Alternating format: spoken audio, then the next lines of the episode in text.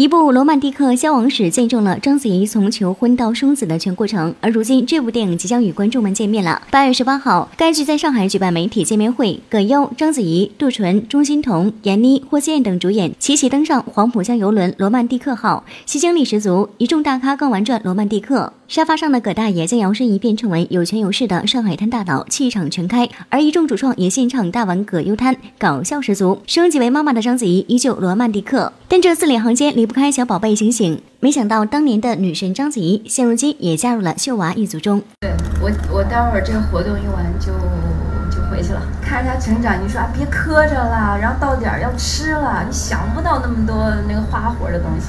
就有一天给她洗澡，然后突然间特开心说。妈妈，我说真的吗？真的吗？然后人家就特矜持，就不再理我。啊，真的？对，然后就终于叫了一次妈妈，经常叫了，然后就会叫爸爸。我们视频上爸爸他会，但我不知道他有意识无意识，反正会发这个音了。哇，可爱，这时候心都融化了。